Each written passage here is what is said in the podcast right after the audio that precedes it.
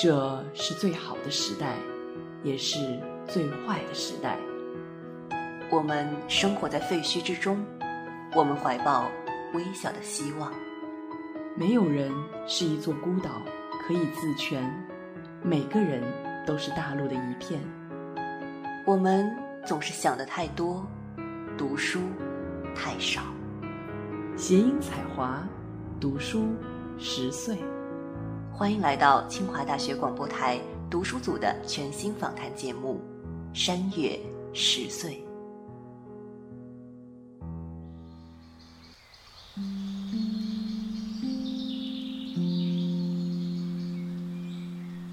各位听众朋友，大家好，欢迎大家来到新一期的《山月十岁》，我是蒋灵山，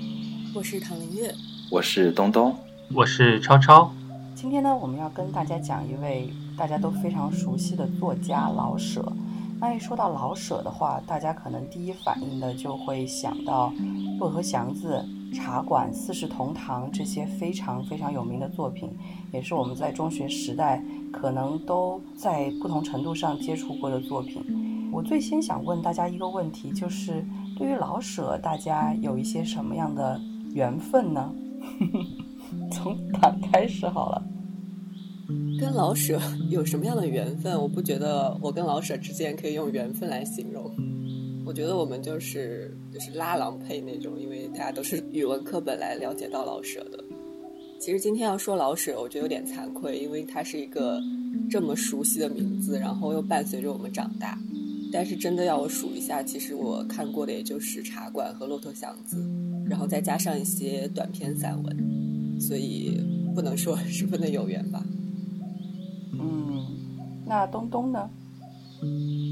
我的前一段应该是和躺一样吧，但是后一段如果说前面是拉郎配，后面就是对他的再认识吧。嗯，在中学的时候，并不会觉得老舍是一个我特别喜欢的作家，就只是会觉得啊，这是什么人民的作家，然后什么写北京的作家这样的一些称号。我自己印象特别深刻的是，我有一次去看完了那个《四世同堂》的话剧。看完了以后，我就非常非常想要看原著，因为我当时看那个《四世同堂》的话剧的时候，就哭了好几场吧。就是因为那个话剧很长，大概有三个小时，我中间哭了非常非常多次，并不是因为那里面的每一个人过得很惨，而是因为他每一个人物都很丰满，然后每一个人都有你揪心、关心，然后还有他们释放出来爱的那一部分的东西，会打动你。所以我后来就是把《四世同堂》的小说拿出来再看了一遍。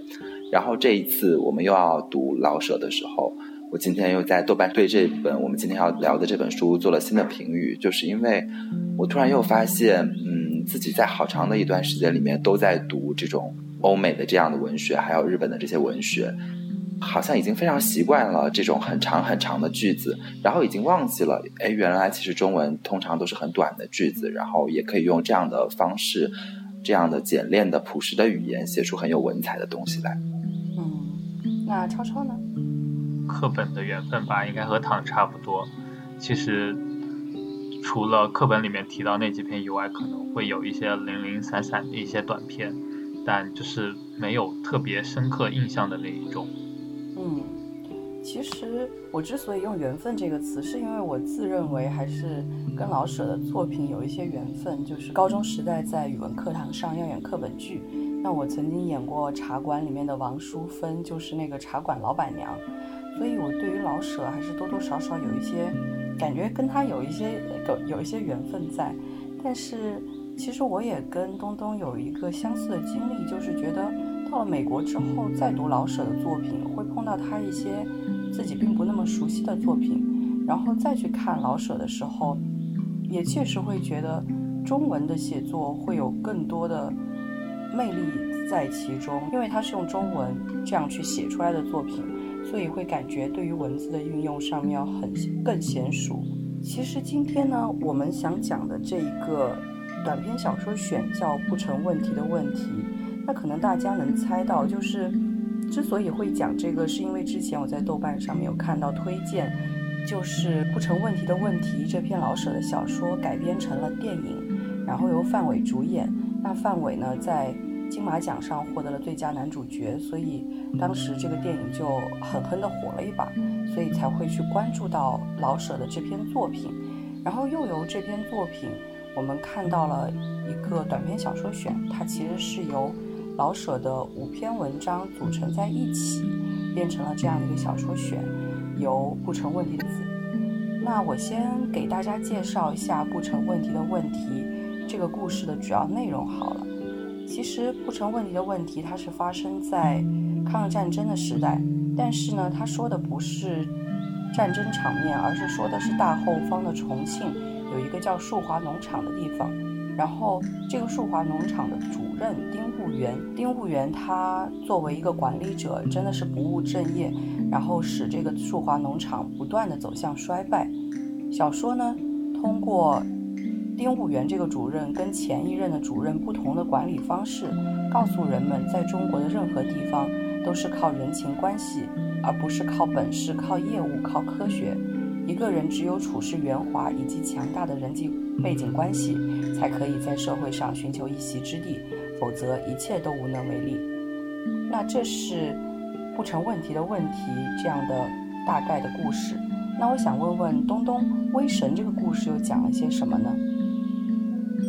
其实《威神》是这里面最短的一篇，他写的就是一个。小说的男主人公，然后他有一个初恋，哦，他一直没有向这个初恋告白，中间他就去南洋留学，等到他回来的时候，就发现他一直暗恋的这个女生，然后迫于生计，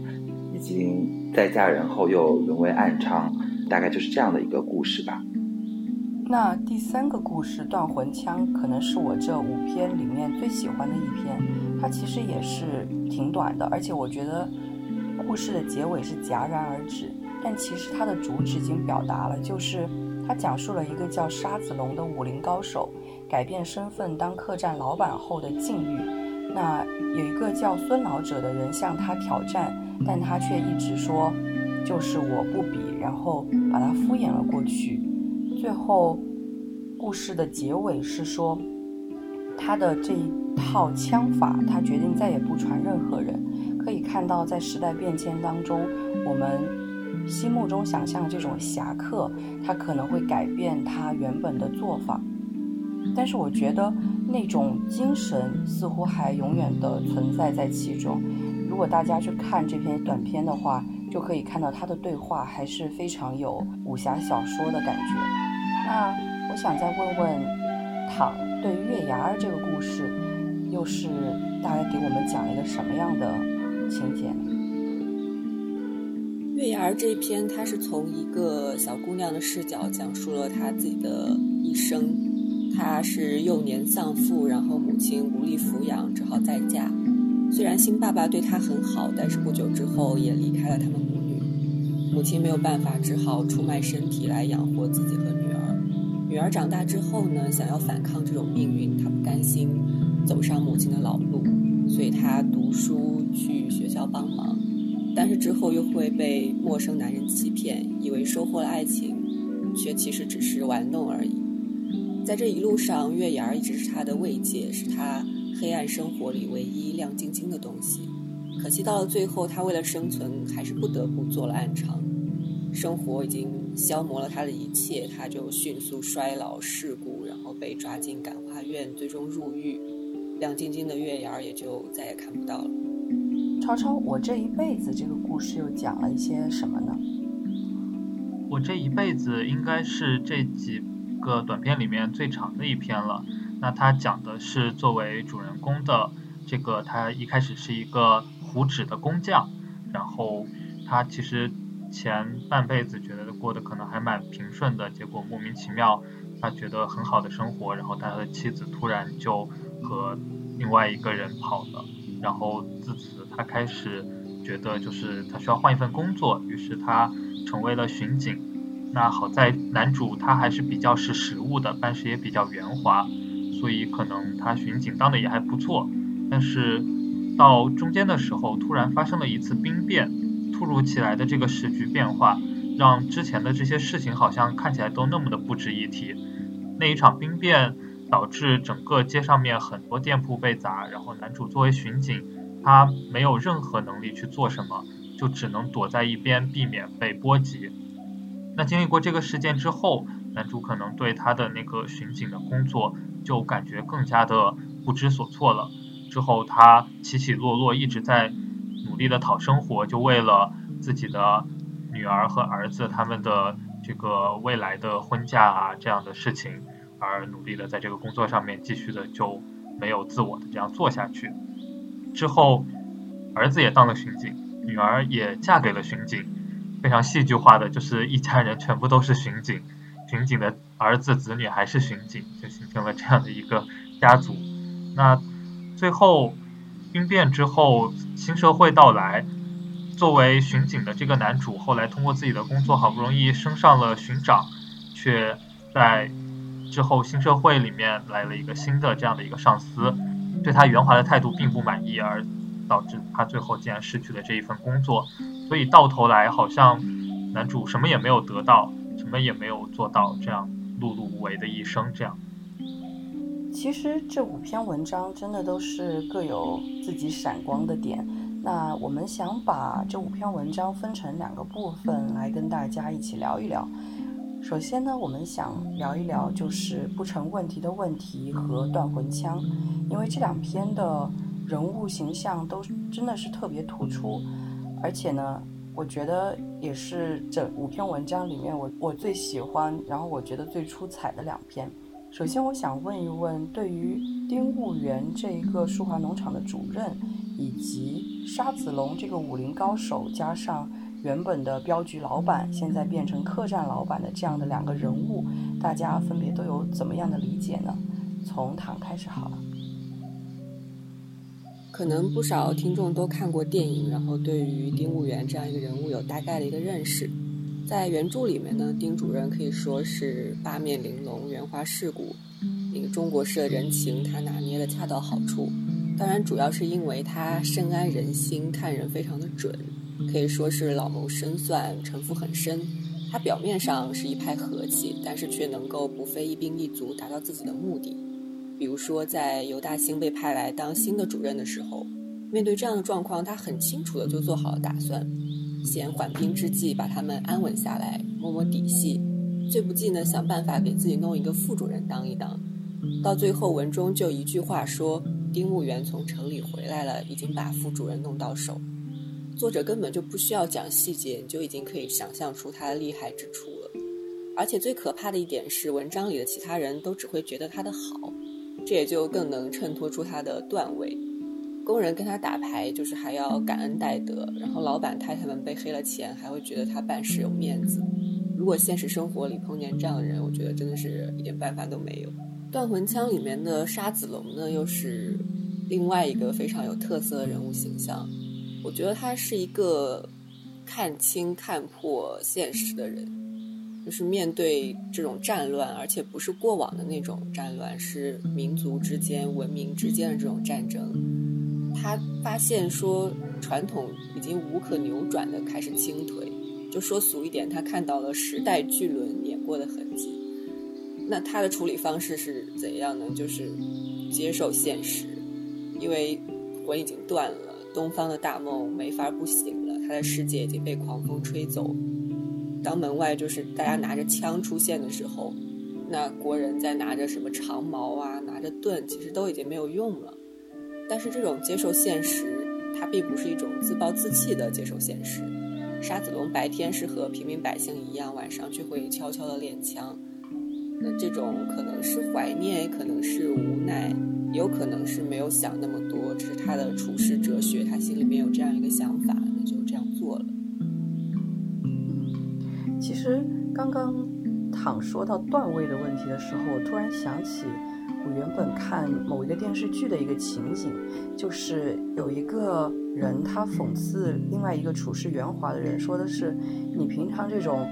就是对人都哈拉哈拉的这种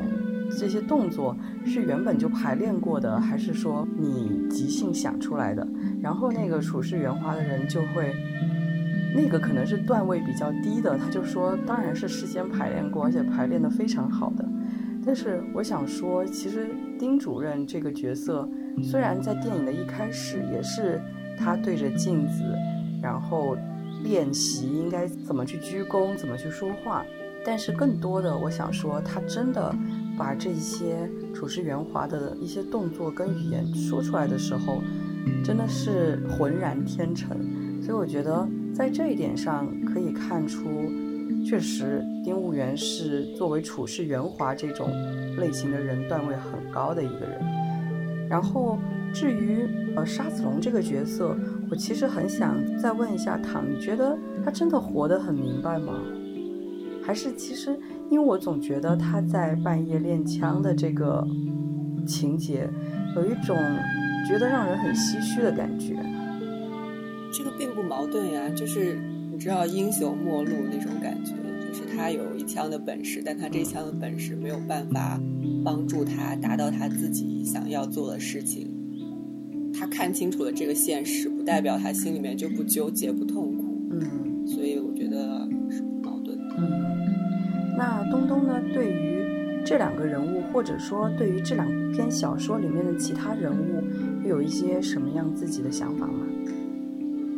当然说到丁务元，然后倘用了“段位”这个词，然后我自己是会觉得，如果用“段位”的话，那就真的是无招胜有招吧。就是丁务元在小说的一开始，老舍也写到。丁务元是哪里人？没有人知道。他是一切人中外无别的乡亲。他的言语也配得上他的籍贯。然后说到他会把四川话、上海话、北平话，然后甚至。英语都结合起来，就是跟什么人可以说什么样的话。但是同时，小说里面也会说到，他睡觉的时候那个睡相，就真的是一种无忧无虑。小说里面还会写到说，当时这个树华农场的这个就是工人，一开始其实对他的这种方式也是有一点点的微词的，就是比如说。他给他们带那个东西都带很贵的，或者之类的这些东西。但是跟他相处久了以后，就会发现他把这一切的规则都打破了以后，他们自己也可以享受到相应的好处。然后虽然打牌，然后钱都会输给这个丁务员，但是同时他们其实可以把农场的那些东西随意的拿了去卖了，然后总归还是能活下来，然后又可以很安逸的在这个农场里面不干活。所以就是丁务员这个人的存在，其实是一切规则都被打破了以后，每个人都在这里面，每个人都用这样的方式。活下去，然后他在这里面就不需要用任何的招，然后就达到了一种可以打破。最后我们看到有一个这个刚刚提到的新知识分子这个尤大兴的这样的进入，是因为他和这个整个的体制都格格不入的这样的一个形象。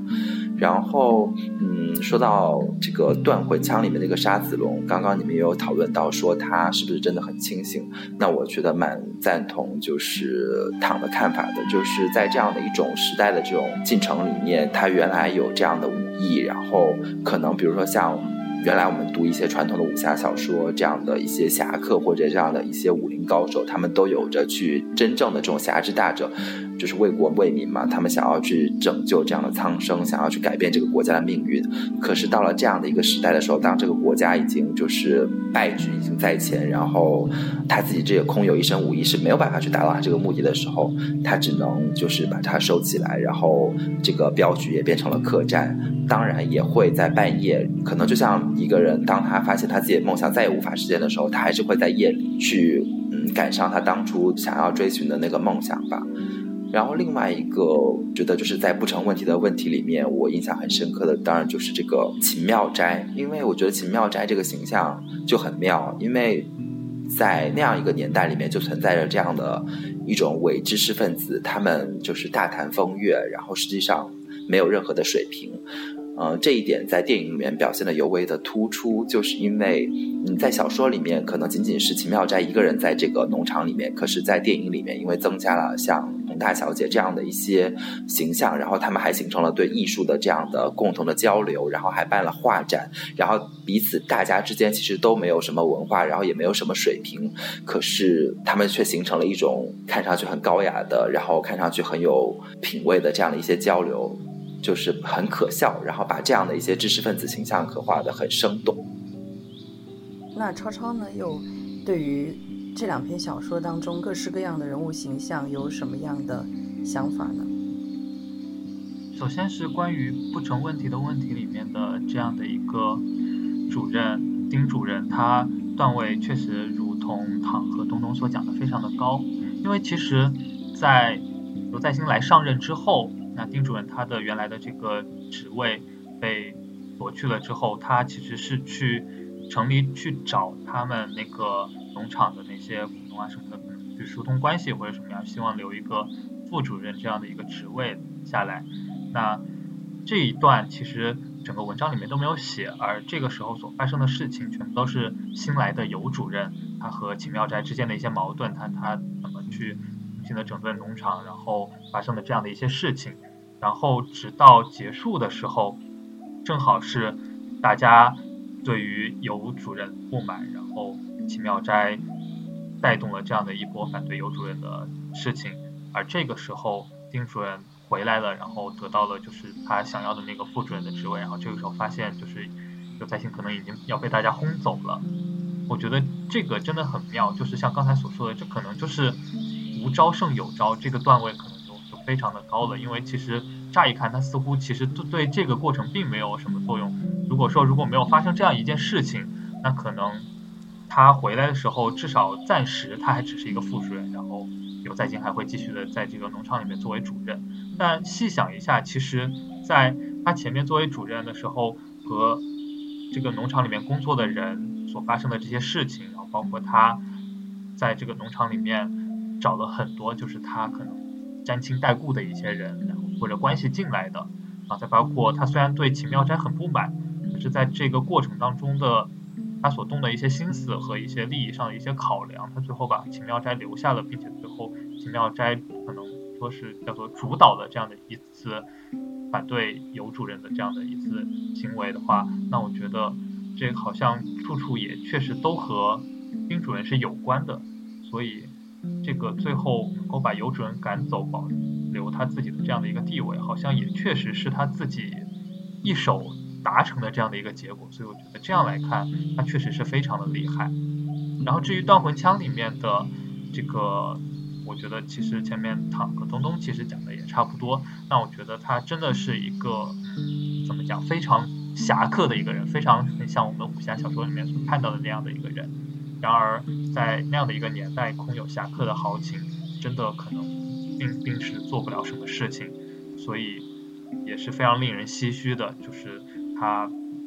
不再去和别的人去切磋武艺，去讨论这样的事情，而只是夜里自己默默的练习枪，然后同时心里想着这一套武艺，他可能会再传授给任何人了。好像就是在这样的一个年代、这样的一个社会的背景下，那侠客的这样的一种情感，完全的就只能走向末路，只能默默的，就是埋藏在内心，最后消失不见的这样的一种。令人感觉非常唏嘘的这样的一个心境。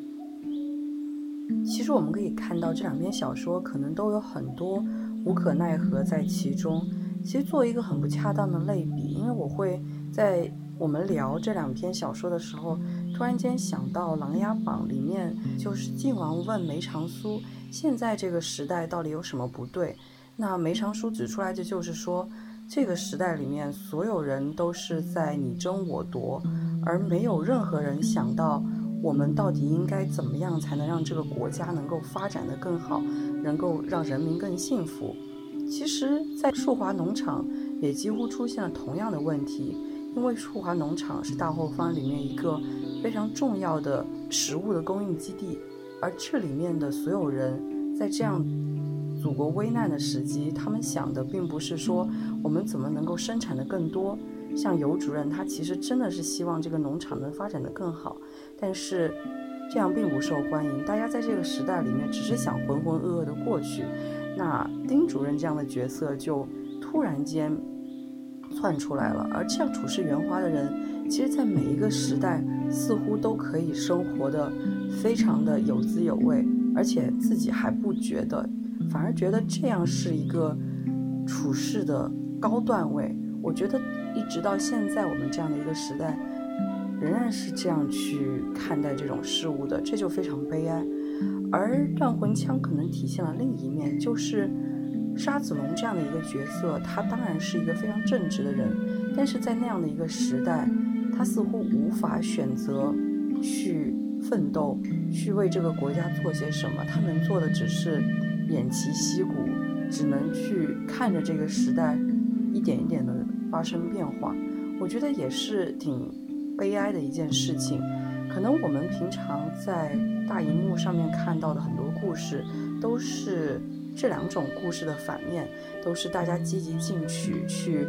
要为抗战做些什么，然后能够让国家度过危难。但是当我们看到老舍这样的去描述战时中的另外一面的时候，对于我们来说可能会有些新鲜，然后同时又会觉得这也是当时战争当中非常真实的一面。那这可能是当时那个时代背景下一些非常典型的普通人物。那另外三篇文章《威神》《月牙儿》和《我这一辈子》，就是描述另外一种。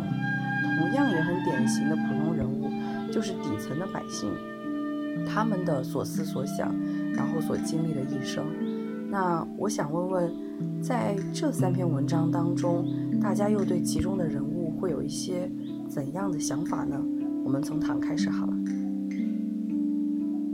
刚才也说这三篇其实很相似的，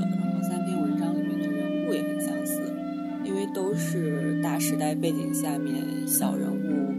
努力。生存、挣扎、浮沉的这样一些故事，所以这里面的人物可能对我来说，就是我把他们看作差不多类型，没有专门突出来说我对某一个人物特别有印象。那既然问了这个问题，我就讲一下我这一辈子里面的这个主人公的这样一个形象。我这一辈子里面这个主人公是一个男性，在当时的社会，他至少是比月牙里面这个女性有稍微多一些的选择。而且呢，在这个里面，她可能具备一些我们认为是非常好的一个素质。她非常的勤劳，然后非常的聪明，然后也非常能干。她当了三年的裱糊匠的学徒，然后她自己也觉得说，这三年的经历给自己带来了非常多的精神上各方面上的财富，不是物质上的。因为她忍耐了这三年之后，她发现没有什么是自己不能，那没有什么工作是他不可以做的。但是尽管是这样，他有这些很好的素质，他长得也不难看，然后各方面看起来都很好。但是就像超超在开头介绍这个故事情节一样，我们知道这个人物最后还是不可避免的走向了他的悲剧的一个结局。他这一生也是非常的坎坷，然后儿子当巡警，儿子又早死，自己到了四五十岁又被莫名其妙的革职。他整个对待这个社会已经是一种。小人物的那种通透感吧，比如说他在被革职的时候，弟兄们有流着泪出来送他，他自己没有流泪，他在笑。他说：“这个世界上不公平的事情已经太多了，我还要流着我的眼泪。”然后一直到结尾，他都是一种写完我在笑，我在笑自己的聪明才干，然后我在笑这个世界的不公。我希望我一直这样笑下去，然后笑到这个世界变成一个改变。所以他是。对我来说，应该是一个印象比较深的一个小人物的角色吧。虽然没有办法反抗他的命运，但他仍然坚持的站在那里去迎接自己的命运。嗯，那东东呢？又对这些人物有什么想法？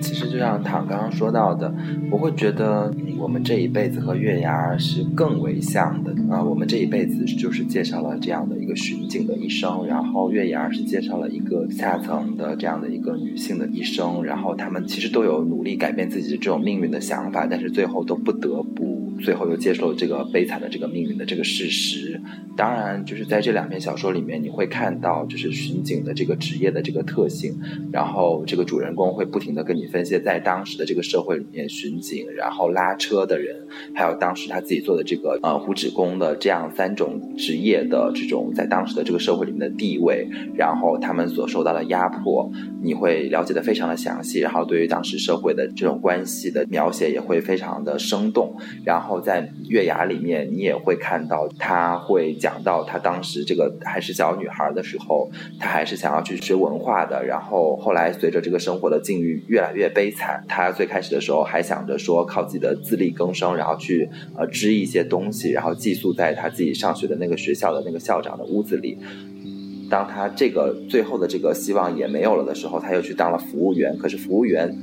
其实和他最后沦落到去当暗娼，其实没有那么大的差别。然后整个的这个变化的过程，然后他甚至非常细致的描写了他在当暗娼的这个过程中，开始的时候他还有美貌，然后等到他年老色衰了以后，就不得不去迎合，就是他的这个顾客里面也有一些文化水平高的和文化水平低的，然后这样的一些细致的过程，作者都描写的非常的详细。但是对我来说，威神可能会更。相对来说特别一点，因为他的视角是这个男主人公。刚刚我也说到了，虽然在这里面也有这个他的初恋的这个对象，在他从南阳回来以后，也沦为了暗娼的这样的一个情节，但是他更多的描写的是这个主人公我对这个。他的这个初恋的这种情愫，即使当他最后回来发现他沦为了这个暗娼以后，这种纯洁的感情仍然没有变，而且这个初恋在他心目中的这样的美好的形象依然没有变。所以有的人会觉得，就是《威神》这一篇甚至有一点点像散文诗，而不是一个完整的小说。确实，它也很短。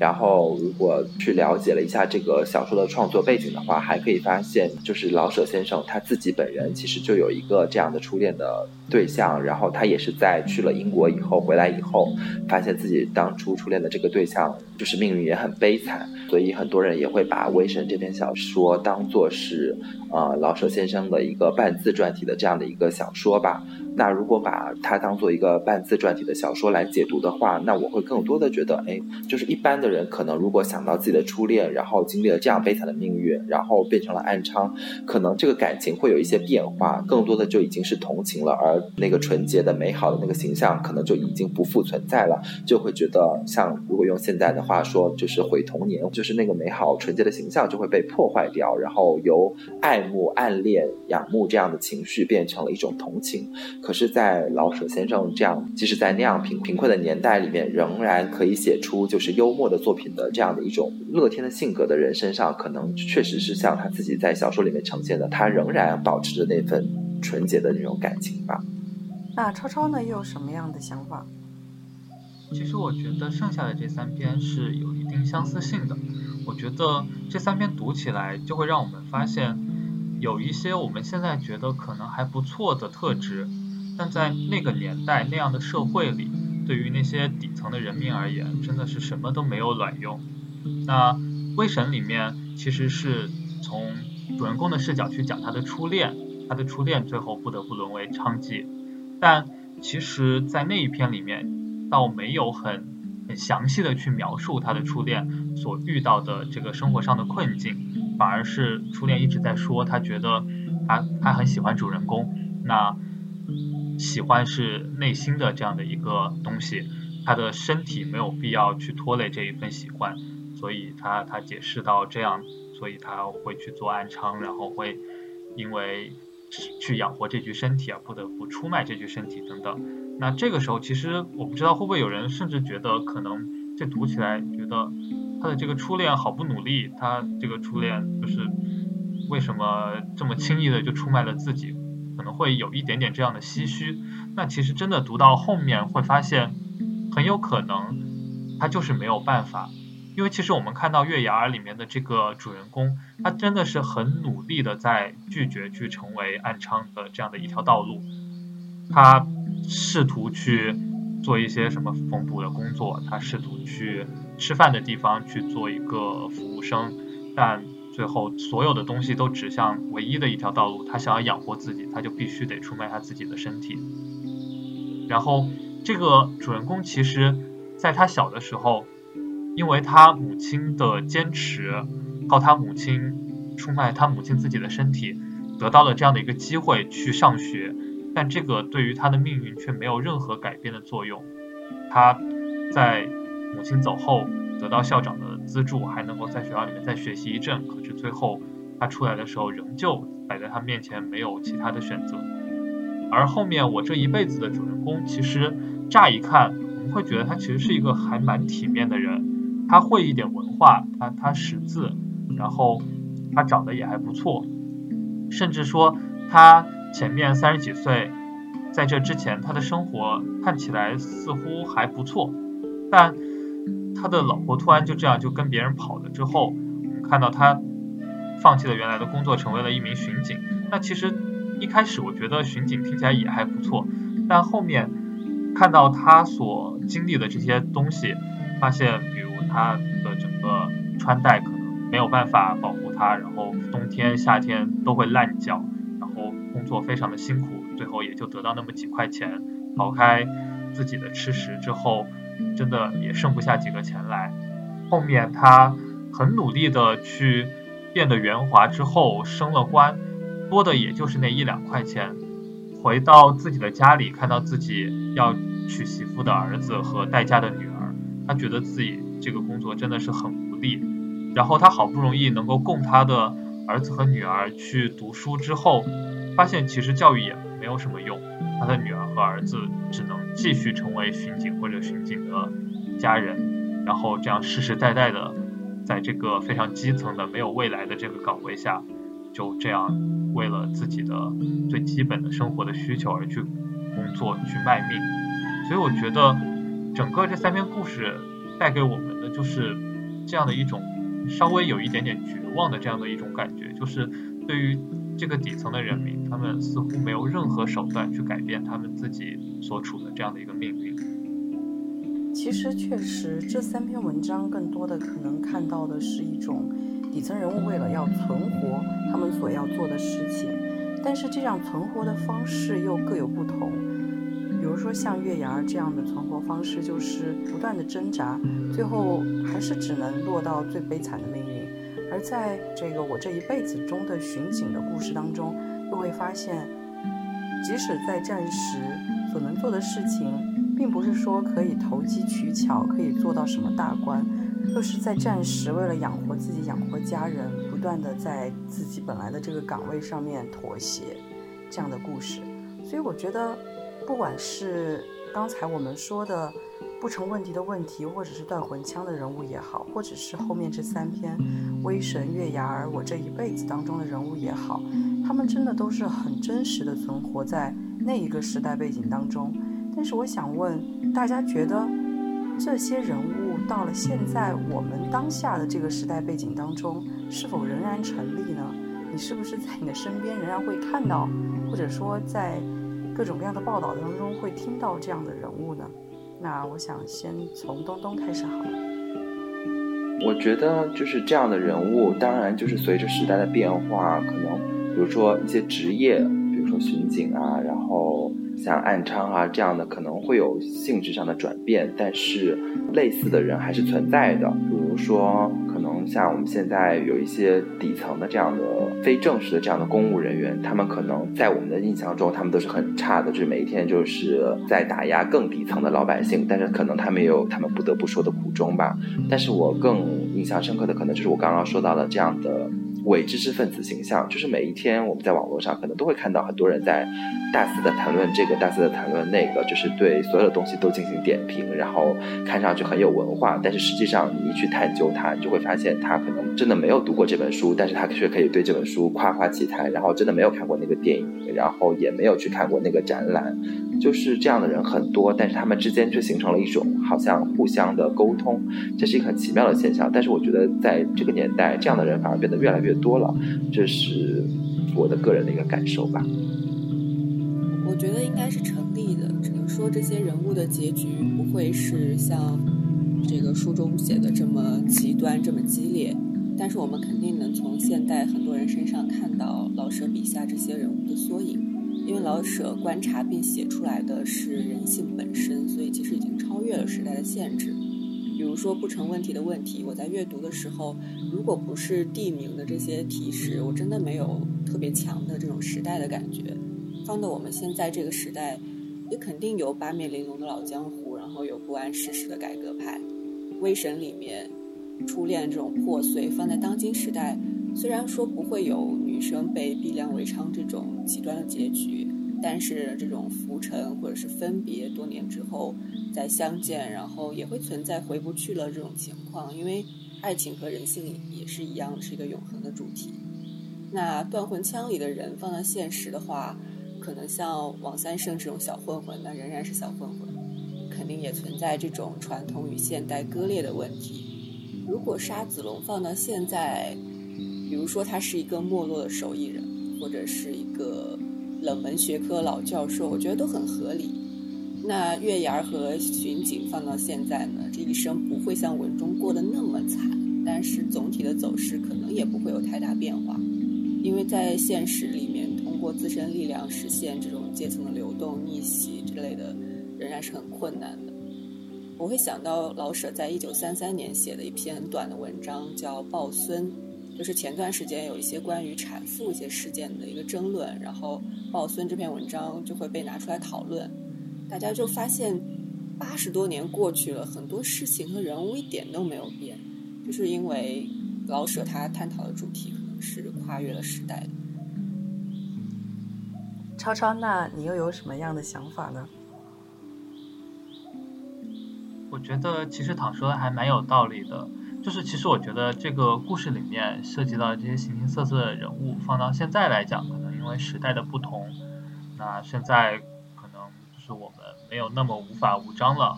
然后我们现在的这个基础的条件也变好了，那里面很多人他们的这个最底线不会再是那么的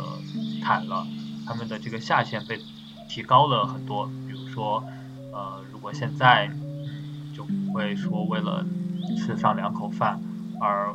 不得不去做暗娼，你可能还有就是正常的去劳动的这样的一条路可以走。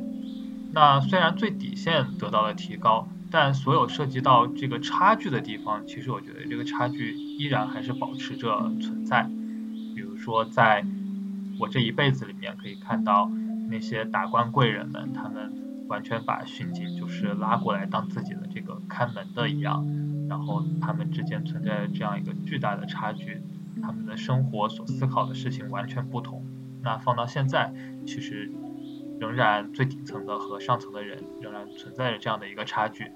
那上层的人可能仍然也会去做出很多很多的事情，他们对于底层的人而言，可能是想都没有办法去想象的。然后。像不成问题的问题里面的这样的一种人情世故的这样的造成的情况，放到现在依旧也是成立的。那在任何的地方，其实我们背后可能都会藏着这样的一段故事。所以我觉得，即使是放在现在的时代而言，这些故事依旧是很有代表性的，会从里面去能够感受到，确实是人性造成的这样的问题。而随着时代的变化，这样的问题反映出来可能会看着更加的体面一点，但本质上仍然是和合理的现实比起来有巨大的差距的。我想说，就是可能基本面是人性，这五篇文章都表现了不同的人性。但是为什么我会尤其觉得不成问题的问题跟断魂枪那么吸引人？是因为当中塑造的人物真的跟时代息息相关，也跟我们这样的一个中国的文化息息相关。尤其是像丁主任这样的人物，说实话，我对于处事圆滑的人向来是深恶痛绝。但是当你在现实生活当中碰到这样的人的时候，你又无法讨厌他，因为他真的对你太好了。像丁主任对待所谓的每一个人一样，他都非常好。但实际上，大家是知道这样的人物，他可能说的每一句话都不是出自本心。或者甚至是他已经把这种处事圆滑内化到了他整个人的身体里面，所以他可能真的出自本心，就是这样的一种圆滑态度。但是这样的一种态度对于整个社会的发展，这样说可能有点大，但是我觉得对于人与人之间所谓真诚的相处这一点上，完全没有任何好处。所以我有时候是真的会觉得这样的人。心里想着让人真的很讨厌，但是他确实处在各种各样的社会层面当中，甚至你也会被教导说你需要成为这样的一一种人，你要学着圆滑的处事。但是我仍然觉得他似乎不应该是这个社会的主流。然后至于断魂枪这样的侠者，因为我对于武侠小说是有自己的那一份非常强大的执念。我也很喜欢，就是刚刚东东提到的那一句“侠之大者，为国为民”这样的话，所以我会觉得沙子龙多多少少让我有一点点不舒服。但是像孙老者那样执着于要向沙子龙挑战，好像说要去保护这样的一个中国的传统当中的武侠，似乎也也有一点无法成立，就会觉得。那种无奈在断魂枪当中表现的非常的强烈。我会觉得断魂枪是那种看起来有一种意犹未尽，但是又没有办法能够做任何事情的那种文章，所以我就觉得，确实我们可以看到这五篇小说当中，老舍他的文笔之强大，真的是让我很佩服。所以我觉得我们最后一个问题，我想问的是，大家对于老舍的文风有怎么样的感受呢？我们从唐开始好了。老舍的文风，首先当说是幽默吧，大家应该都有这种体会。但其实，在这五篇中间，可能我找不出那么多的例子。但是如果看其他的作品的话，那幽默这种感觉是很熟悉的。比如说，我印象很深刻的那个“考而不死，是为神”那篇文章，以前高中的时候考试前，我都会在日记里写这句话。然后还有老舍写他自己有了小孩以后，小孩总是闹他。比如说老舍写说：“我刚想起一句好的，在脑中盘旋，自信足以窥死莎士比亚。假如能写出来的话。”但是呢，小季就是他的女儿，就拉拉他的胳膊，然后说：“上公园看猴。”然后所以他总结说：“所以我到现在也没有成为莎士比亚。”就类似这样的例子很多。他不是为了幽默而幽默，但是就是有很多这种灵光一闪的片段。能够让你会心一笑。其次呢，会给我一种平实的感觉，因为这个很奇怪，因为这几篇文章里面，就是也不乏一些特别细致、特别美的描写。按说这种类型的描写单拎出来，可能都会有一种有点华丽的感觉，但是整体的话，却是给人一种特别平实的感觉。可能是主题的关系，除了像不成问题的问题是有很明显的讽刺意味，那其他四篇的主题可能都是有一点悲。可能是悲惨或者悲凉，那这样的一个故事，别人写起来可能会觉得这种题材大生大死很难 hold 住，就要把读者的眼泪全部都给弄出来。但是老舍就会用非常平实的语言，平静的讲这些故事。但是越是这样，就会越让人觉得很真实，因为本来现实里面没有那么多很抓马的事情，人的那种韧性是很强的。我们也可以从这个人在这种。乱世里面，为了生存下去的那种可以忍耐的一个程度，可以从这文章里面。但是读的人就会能够从这些平实里面读出那种茫茫然，但是又很悲戚的这样一种感觉。嗯，那东东呢，又有什么样的感受？就像他刚刚说到的，我自己今天在给这个书做短评，同时也有提到，我觉得老舍的这个语言虽然很平实。但是你也可以感觉到，其实用很平实的这样的语言也可以写出文采来，而不像现在有很多的这种，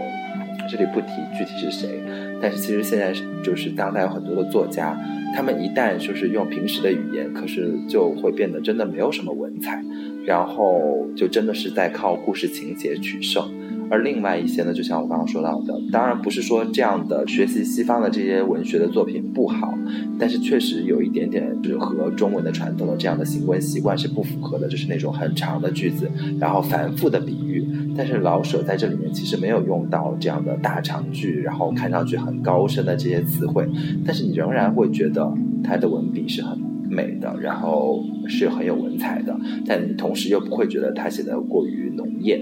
另外，唐刚刚说到幽默这个问题，其实虽然在这五篇短篇小说里面没有像唐刚刚说到的那样的，你一读就觉得哦捧腹大笑的那样的感觉，但是我觉得仍然是有幽默在的。就是我觉得在这些里面，比如说像我这一辈子里面的这个巡警这个主人公。他的这种自言自语，然后甚至对自我进行剖析，然后有时候又会对这个虽然看上去他之后，比如说他摸清了这些当巡警的这些门道，然后变得圆滑了，但是他又会时不时的好像是跳出来作为一个第三者在审视这一切的时候，就很像是一个漫画的形象，然后你也会觉得有点好笑。然后包括是在不成问题的问题里面，这个丁务员的形象的时候，你看到他把那些很生动的那些。方言融入在这里面，然后又把他的那个就是睡觉的那个姿态描写出来的时候，他只是单纯的那样的一种描写，你就会觉得哦，那个人物形象跃然纸上，然后就会觉得很好笑。当然，你看电影的时候，你也会觉得，就是范伟那个笑声，你一开始听的时候就觉得，哎，这好像是一种小品式的笑，可是你后来又会觉得哦，真的很贴合这个人物，就是那种一开始听你会觉得他有一点点虚伪，但是听久了你就会觉得，哎，这种笑又恰到好处的那种感觉。嗯，那超超呢又有什么样的想法？嗯，就从我们这本书所收录的五个短片来看，其实我觉得里面《威神》和《断魂枪》可能和另外三篇的这个语言上会稍微的有那么一点点不一样。那《威神》其实因为是很多是来自于就是主人公他和他的初恋的这样的一个隔空的这样的一个对话，那里面其实是还蛮优美的文字上，然后因为本身也是一个很悲剧的事情，所以会给人一种。这种很悲伤的，但是有一点这种凄惨的美感。那断魂枪这一篇，其实我觉得很多描写都读起来非常的有那种武侠的感觉。然后沙子龙给人一种武侠高手的那样的一种高深感。那我觉得这一篇其实读起来就是还蛮有那种峡谷的感觉。那月牙不成问题的问题和我这一辈子，其实我觉得和像唐所说的那样，我觉得最大的一点就是真实。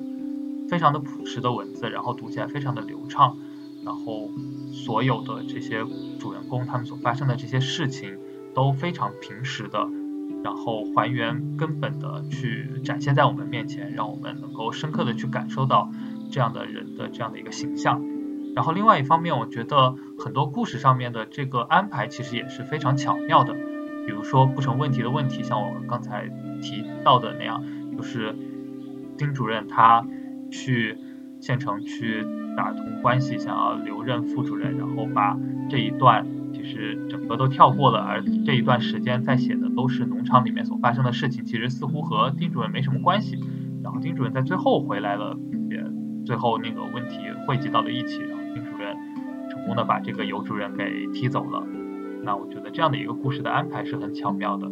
然后像我这一辈子里面这样的一个故事安排，就是主人公他。作为巡警，他一开始就是基层很苦，然后为了自己的生活，为了自己的儿子女儿，然后一开始可能就很惨，然后后面他稍稍的升了一点点官，终于有了那么一点点从容，那么一点点圆滑的时候，却又因为这个问题而导致他最后的结局是莫名其妙，在四五十岁的时候，本来可能觉得自己混得很好了，然后莫名其妙就被开除了。这样的一个故事的安排，其实我觉得这些在故事情节上面的这样的设置，或者包括说像断魂枪这样最后结尾的那样的一种方式，我觉得这一方面这几个故事其实在结构上面给我们都带来了一个呃很好的这样的一个观感。其实刚刚三位都已经说了非常多文风上面的事情，可能我想做的就是跟大家分享一小段关于断魂枪当中的描写，我觉得。这些描写跟我们平常看到的武侠小说，可能你会觉得真的老舍会更胜一筹。就比如说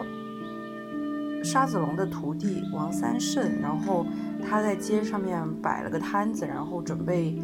打一些招式，然后他的描写是：大刀靠了身，眼珠努出多高，脸上绷紧，胸脯子鼓出，像两块。老化木根子，一跺脚，刀横起，大红缨子在肩前摆动，削砍劈拔，蹲跃闪转，手起风声呼呼直响。忽然刀在右手心上旋转，升弯下去，四围鸦雀无声，只有鹰铃轻叫。刀顺过来，猛地一个跺泥，身子直挺，比众人高着一头，黑塔似的收了势。诸位，一手持刀，一手叉腰，看着周围。就觉得这样的一个描写，完全是把当时的那个情景非常生动的给描述了出来。当然，不仅仅是我们读的这五篇小说，包括我们非常熟悉的《茶馆》或者是《骆驼祥子》，还有《四世同堂》。如果大家再回头过去看看其中的很多描写，当你有了更多的经历，比如说你在北京待过一段时间，你再去读的时候，你真的会觉得他把其中的风味都已经描写的淋漓尽致。所以，我想